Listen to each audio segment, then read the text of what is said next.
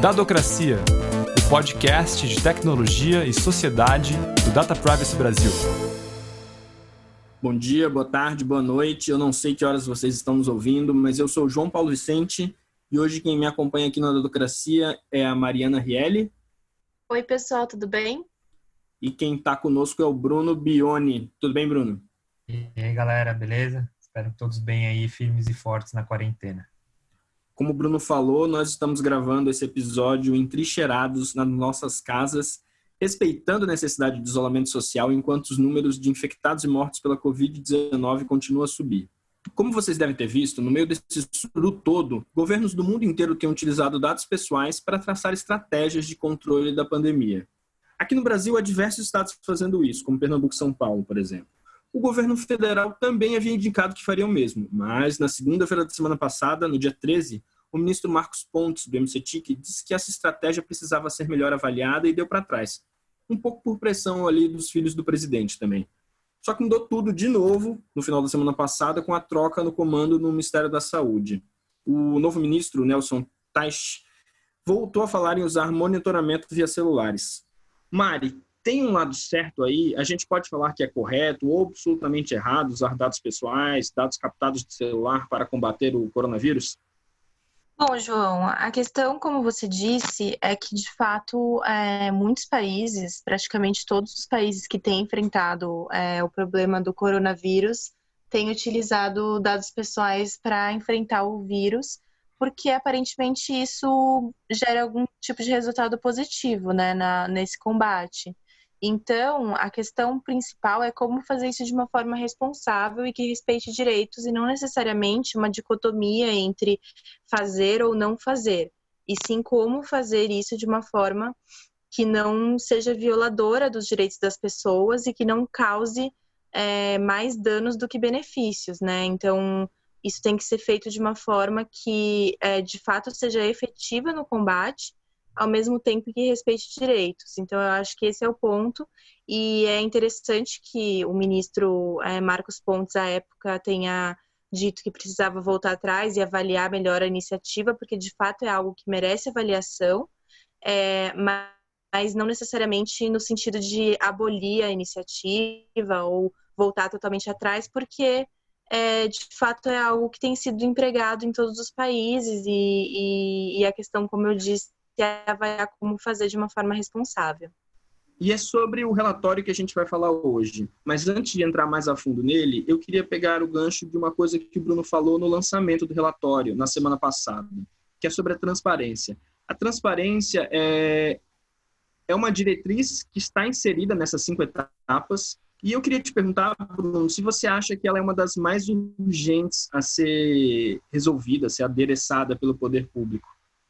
É, sim, eu diria que sim, que transparência é uma das mais importantes desses, dessas cinco etapas, porque sem a gente colocar sobre a luz do sol o que essas iniciativas significam e como que elas estão sendo concebidas, modeladas, a gente não consegue ter um debate informado, sem achismos, sem xismos e sem ser extremamente politizado e polarizado. É, e quando a gente está falando de transparência, o que, que isso significa na prática? Significa se algum governo, é, seja no âmbito federal, estadual, municipal, ele vai começar a utilizar dados pessoais ou dados é, que podem ser considerados como tal para é, fazer uma política pública de combate à pandemia, significa que ele deve, por exemplo, publicar no seu respectivo portal de transparência aquele lugarzinho que você vai e acessa no site da prefeitura, no site do ministério, no site do governo do estado, o quanto que um servidor ganha, por exemplo, essa é uma das finalidades do portal de transparência, mas também como que ele faz uma gestão transparente dos nossos dados pessoais. Isso é mega importante se destacar, porque esse princípio, essa diretriz de transparência, ela já está em pleno vigor, em plena vigência, porque a própria lei de acesso à informação diz que governos, entidades públicas, eles devem ter uma gestão transparente de como que eles fazem o uso dos nossos dados pessoais, escarrado é, dessa forma. E isso é, não é apenas um direito do, do cidadão e um dever do Estado, como se fosse essa lógica é, tensionante. Não, pelo contrário, a gente tem que enxergar isso também de uma lógica pela qual o gestor público ele vai ter um voto de confiança por parte do cidadão, ele ao explicitar isso, ele não vai é, cair meio que numa armadilha e isso ser é, jogado contra ele.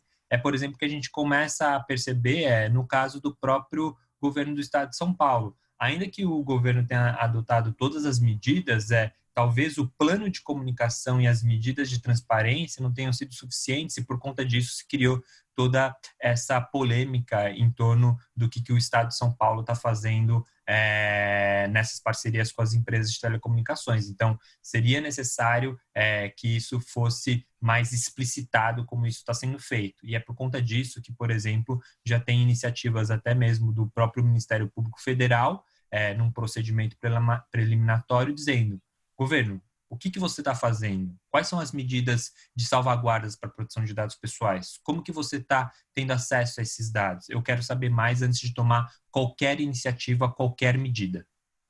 Entendi, Bruno. É, agora você e a Mari fizeram parte da equipe do Data Privacy que escreveu esse relatório, né, que elaborou ele. Vocês podem me falar um pouco mais sobre, sobre essas cinco etapas? É, quer dizer, o que, que o governo e as empresas precisam fazer para usar nossos dados com o objetivo de reduzir o impacto do coronavírus dentro é, de uma atuação responsável, digamos? João, eu acho que a primeira coisa, antes de entrar nos cinco passos, é falar um pouquinho sobre a importância é, de ter um relatório como esse, né? É, nós estamos vivendo um momento de muita incerteza em todos os sentidos, desde incerteza sobre quanto tempo a gente vai ficar em casa, é, se vai ter um remédio, uma vacina, até incerteza de fato sobre a efetividade das tecnologias que vêm sendo empregadas. E além da incerteza, tudo acontece muito rápido. Então, às vezes, o teste e a execução de uma solução são simultâneos. E não dá tempo de fazer uma análise com mais tempo, uma análise mais pormenorizada dos riscos e dos benefícios de uma determinada ação. Então, nesse sentido, os reguladores, como autoridades nacionais de proteção de dados, vêm sendo muito importantes, principalmente na Europa, é, para fornecer um tipo de orientação que os governos e as empresas não têm encontrado em outro lugar e não têm tido tempo de fazer essa análise, essa análise de risco. Então, eles precisam de guidelines, diretivas, diretrizes, enfim, orientações mais rápidas e diretas ao ponto, é, para que eles consigam fazer esse tipo de ação de uma forma responsável. Então, na ausência de uma autoridade constituída no Brasil, eu acho que o relatório ele ganha ainda mais força e mais importância, porque como o Bruno vai abordar, ele traz uma orientação muito sólida para os setores públicos e privado em relação ao compartilhamento de dados para o combate à Covid. Para quem é esse relatório? Para agentes decisórios. Por que no plural? Porque não é apenas para o gestor público, não é apenas para, para as entidades públicas, mas também para o setor privado que vai fazer uma análise sobre os riscos e se deve ou não engajar nessas práticas de cooperação com o setor público, que é o que a gente está vendo agora com várias empresas de telecomunicações, empresas de tecnologia, como no Recife, é, fazendo esses termos é, de ajustes de cooperação com é, o, o setor público, para, por exemplo, criar mapas de calor, saber se as pessoas estão realmente é, cumprindo com distanciamento social, de quarentena e assim por diante. É, quando a gente é, começou a desenhar esse relatório, primeiro a gente é, percebeu muito a necessidade de que um primeiro passo fosse a avaliação da necessidade da elaboração dessa política pública centrada, orientada por dados pessoais. E aí é, a gente pode pensar isso é, em três, é, digamos assim, degraus para subir esse primeiro andar desse edifício aí, desse primeiro passo. Primeiro, o gestor público ele precisa possuir evidências científicas que embasem o uso desses dados pessoais, ou seja, a gente precisa é, ter um, uma motivação, um ônus argumentativo e isso ser baseado não em achismo, mas em evidências. Por exemplo, a partir de um determinado momento eu sei que é, eventualmente distanciamento social já não é mais eficiente devido à curva ou num determinado estágio da pandemia e o governo ele decide mudar para é, táticas de contato tracing, ou seja, eu vou agora é, tentar monitorar, acompanhar as pessoas, os indivíduos, e aí eu vou ter que ver como que uma determinada pessoa, o Zezinho, teve contato com a Maria, que foi diagnosticada há dois dias atrás é, com coronavírus. E aí eu vou mandar uma mensagem para o Zezinho falando, olha, você agora está num grupo de risco, porque você teve contato com a Maria, e a, a partir disso eu vou, inclusive, eventualmente fazer um diagnóstico, fazer uma chamada com você. Ou seja, na medida em que você vai escalando é, eventuais ações, você precisa é, justificar por que, que é necessário cruzar essa fronteira. É, além disso, além dessa motivação, precisa ter a previsão disso, desse uso em lei. Uma outra coisa muito importante é, é que quando há a colaboração entre governo e entidades privadas, é, isso precisa estar corporificado, isso precisa ter é, de alguma maneira um instrumento. É, por quê? Porque ali você dá concretude sobre quais são as obrigações é, dessas partes e quais são, inclusive, o maior nível de detalhamento das salvaguardas que se pensa relacionado à produção de dados pessoais. Por exemplo, se a gente está falando é, dessa colaboração entre empresas de telecomunicações ou empresas de tecnologias com governos, é, e ao argumento e a, inclusive, a boa prática de anonimizar esses dados ou esse acesso a dados anonimizados, por que não nesses contratos, nesses é, instrumentos, ter a obrigação por parte do Estado de não tentar fazer uma engenharia reversa desse processo de anonimização. Isso é, por exemplo, uma das coisas que poderiam estar cristalizados nesse é, instrumento contratual. Em segundo lugar, uh, vem a questão da definição da finalidade e da necessidade do tratamento de dados. Então, uh, todo tratamento de dados pessoais, toda a utilização de dados pessoais deve ter uma finalidade específica que não pode ser simplesmente a finalidade de combate à Covid-19, uma finalidade genérica, mas sim tem que se voltar, por exemplo, à contenção de aglomerações ou à contenção da curva por meio da utilização de uma tecnologia específica, enfim, tem que ser uma coisa específica, não pode ser genérica. É, em segundo lugar, tem que se voltar para um dos princípios mais importantes e mais, é, mais, mais disseminados na proteção de dados pessoais, que é a questão da limitação ao mínimo necessário. Então, é, a utilização de dados pessoais, ela sempre deve se voltar a ter uma quantidade de dados menor possível é, dentro daquela relação. Então, se você consegue fazer, atingir uma finalidade com uma quantidade de dados menor, é isso que você deve perseguir, é esse objetivo que deve ser buscado. Sempre diminuir o número de dados e não utilizar dados que não sejam necessários. Então, por exemplo, é, se você está é, justamente tentando monitorar a questão de mapas de calor para verificar se tem aglomerações, é, você precisa de um dado só, praticamente, que é a geolocalização. Você não precisa é, ter acesso aos contatos dos celulares das pessoas ou às fotos das pessoas. Então, isso seria uma utilização excessiva de dados e, desrespeitaria o princípio da necessidade da minimização. Então, esse é o segundo passo. Depois do segundo passo, vem a terceira etapa, que é a definição de um ciclo de vida para o uso de dados. E está muito relacionado com esse último passo que eu mencionei porque se você tem uma finalidade definida, essa finalidade eventualmente ela vai ser esgotada, ela vai ser cumprida, e aí quando ela for cumprida, esses dados eles têm que ser descartados de uma forma adequada ou anonimizados, é, eles não podem continuar para sempre é, sob a, a, custódia do Estado ou, ou, ou, mesmo da empresa, né? Isso tem que ter esse ciclo de vida que é a ideia de um início, de um nascimento, de um meio, que seria justamente esse processo da utilização do dado, e de um fim, que é quando o dado deixa de ter aquela finalidade, deixa de cumprir aquela finalidade e aí ele vai ser descartado. Então, esse é o terceiro passo que a gente observa é, aí no relatório.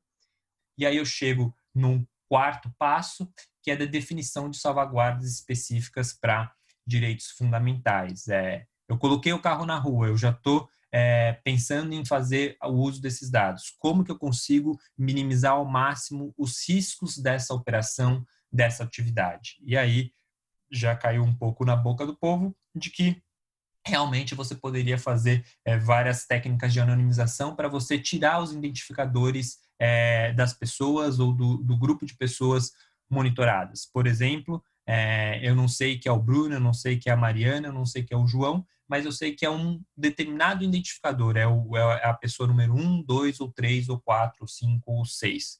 Com base nisso, eu sei que, um, que um, por exemplo, o Bruno, né, teve contato com a Mariana, possivelmente uma pessoa infectada, mas nessa base de dados não está lá é, refletido o nome deles, mas esses identificadores numéricos que seriam esse processo de retirar os identificadores dessas pessoas e com isso dificultar a individualização delas. Mas existem muitas outras técnicas de anonimização e por isso que a gente precisa saber quais são as técnicas que estão sendo aplicadas. E questões básicas de segurança da informação, como, por exemplo, essas bases de dados serem criptografadas, elas serem, na medida do possível, descentralizadas, é, e assim por diante. A gente explora isso em vários outros detalhes é, no relatório.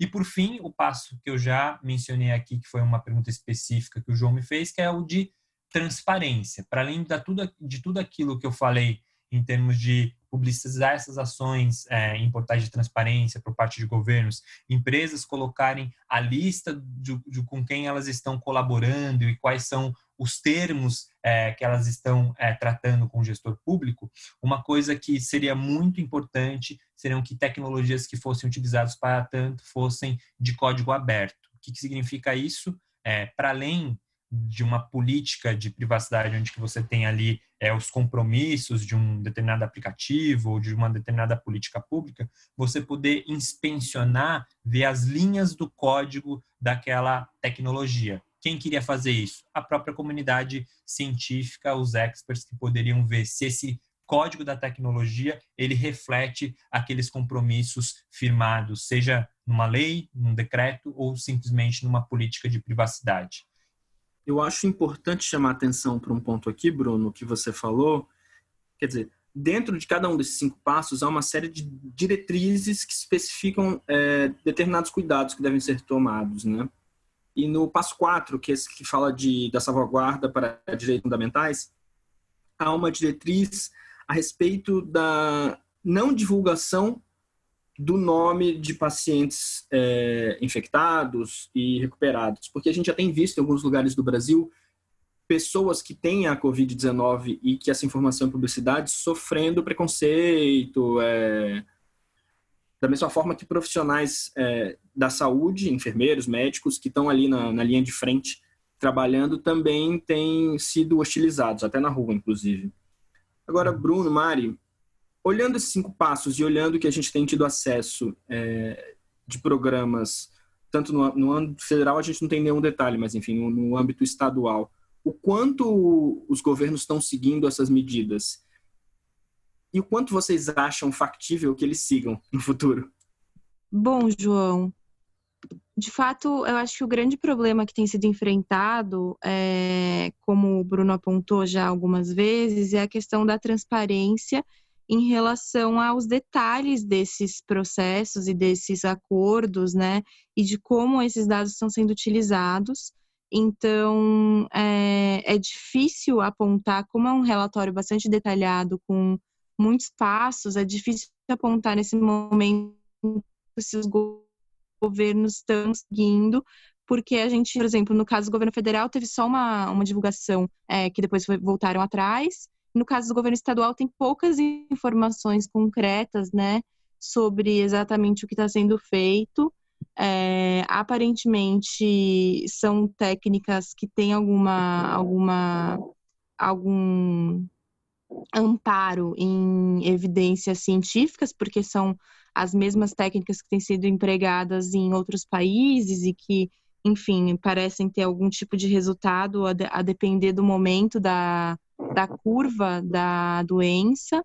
Uh, e, mas, por exemplo, a questão da finalidade específica fica às vezes prejudicada porque normalmente se divulga que a finalidade é combater a Covid-19, né? E o, a ideia é que seja uma finalidade específica e não necessariamente dizer só que é, é essa finalidade genérica de combate à Covid e sim especificamente a finalidade é criar é, mapas de calor para determinar se a aglomeração está é, tá sendo mais forte em algum lugar e se precisa ter algum tipo de é, ingerência, algum tipo de ação por parte do governo para é, entrar nessa questão da aglomeração.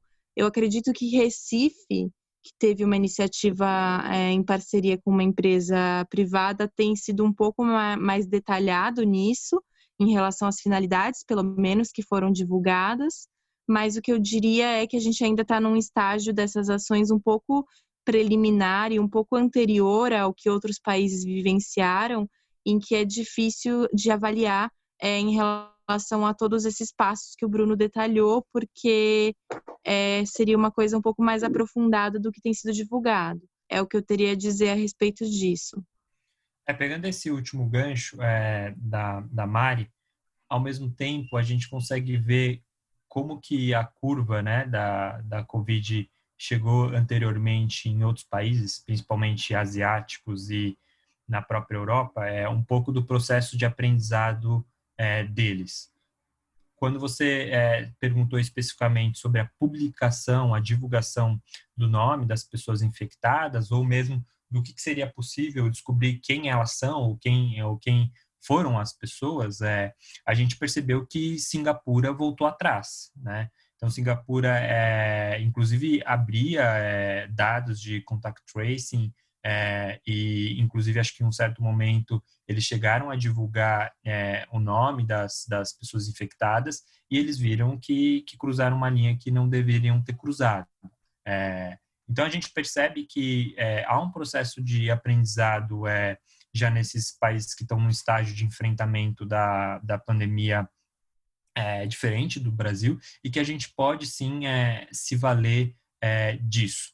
Desde o início dessa pandemia, aqu aquelas entidades que são responsáveis por fazer justamente a fiscalização e a interpretação das leis de proteção de dados pessoais ao redor do mundo, as autoridades é, de proteção de dados pessoais, elas soltaram várias guidelines, várias notas, vários trechos de posicionamento e muitas delas numa voz bastante convergente de dizer o seguinte: olha, a gente não está é, mais no estágio de um debate se a gente vai ou não utilizar dados pessoais é, para o combate à pandemia. A gente está no estágio em como fazer isso.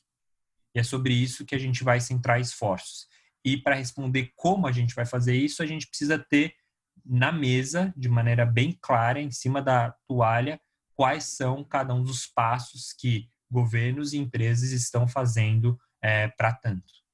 Tá certo, Bruno. Agora a gente vai mudar um pouco de assunto, mas não muito. É, um dos passos do nosso relatório diz respeito à segurança desses dados, segurança da informação. Para dar um exemplo de como isso é importante, a gente vai falar do Zoom, que é o programa que a gente está usando para gravar esse episódio do Dadocracia. Inclusive, se por acaso é, é, o áudio estiver ruim em algum momento, nos desculpem, é, não tem alternativa. O uso do Zoom, desde o começo da, do isolamento social, do, do acerramento da crise da Covid, cresceu mais de 700%. E com isso, era uma empresa grande, mas enfim, não, não tinha esse tamanho de tráfego. E com isso surgiram problemas de cibersegurança. Se eu não me engano, são 500 mil, a conta de 500, os dados de 500 mil usuários do Zoom foram vazados na internet. Vários pesquisadores de segurança da informação conseguiram é, entrar em conversas como que a gente está tendo agora e assumir o, o, controle da tela, por exemplo. É, tiveram inúmeros problemas nesse sentido, a criptografia baixa, tanto que o Zoom lançou uma, uma atualização de segurança. Se você, por acaso, usa o Zoom, você deve ter notado que agora há uma senha que você precisa colocar para entrar na sala. E, quer dizer, isso faz parte do novo normal inclui um uso muito maior de videochamadas, né? Os calls. Mari, algumas autoridades europeias, inclusive, estão se posicionando sobre isso, né?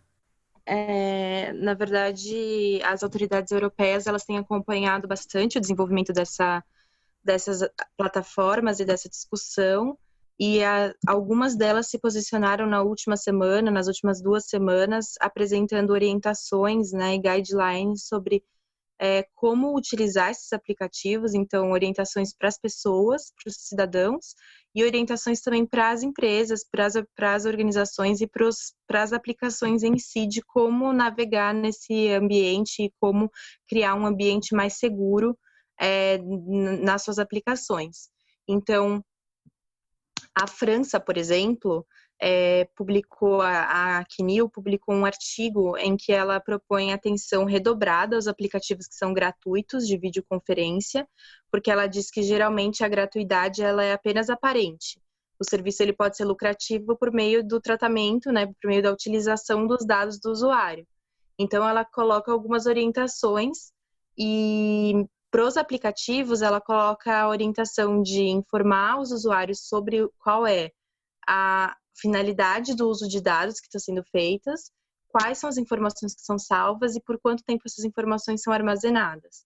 Então, são orientações bastante simples que a Kinil dá para os aplicativos, mas ela também aconselha os usuários e ela aconselha que os usuários evitem baixar aplicativos de fontes desconhecidas, que eles usem aplicativos é, justamente em que haja essa indicação clara de como os dados são utilizados, que eles leiam comentários de usuários em fóruns de discussões, em avaliações do aplicativo para ver se, enfim, existem é, orientações ou existem comentários que desabonem aquela eventual aplicação que elas protejam o Wi-Fi com uma senha forte, ativando a criptografia, e verifiquem também se antivírus e firewall estão atualizados.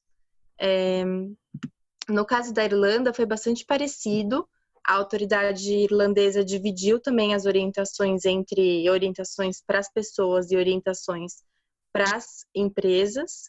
Em relação às pessoas, é, ela orienta verificar se o dispositivo está atualizado, usar serviços confiáveis, ler políticas de privacidade e proteção de dados, é, utilizar dispositivos em lugares, locais seguros, considerar a, publica, a proteção de dados das outras pessoas, de terceiros, antes de publicar ou compartilhar uma foto ou vídeo de uma videochamada, porque isso é uma questão também, né, eventualmente, do, das pessoas é, exporem outras pessoas dentro de videochamadas, é, colocando fotos, prints nas redes sociais e coisas do tipo. É, então, essas são as orientações que eles dão para as pessoas. E para as empresas, é, a autoridade irlandesa indica que os funcionários devem utilizar serviços que são contratados para comunicações que são relacionadas ao trabalho, então, é, não, e garantir que os funcionários utilizem contas comerciais para videoconferências realizadas no trabalho, que forneçam políticas e diretrizes organizacionais claras, compreensíveis e atualizadas, implementem e, e aconselhem os funcionários a implementar controles de segurança apropriados. É, então, basicamente, em relação às empresas, é a ideia de você ter contas separadas entre conta pessoal e conta de empresa, enfim, e colocar os controles de segurança que a própria plataforma oferece, verificar se eles estão implementados, e também é evitar compartilhar dados de empresa, locais de documentos, hiperlinks, enfim, na, na nas coisas de bate-papo, nos chats, uh, porque isso pode ser uma brecha de segurança. Então, as autoridades elas estão bem atentas a essa questão, seja do Zoom, seja de outras plataformas, e estão dando essas orientações tanto para pessoas, quanto para os próprios aplicativos, quanto para empresas que usam esses aplicativos é, de uma forma coletiva. Isso que a Mari falou está no nosso último boletim do Observatório da Privacidade, que pode ser encontrado em observatorioprivacidade.com.br, sem o DA ali no meio. O relatório também está disponível na internet para quem quiser dar uma olhada com os próprios olhos.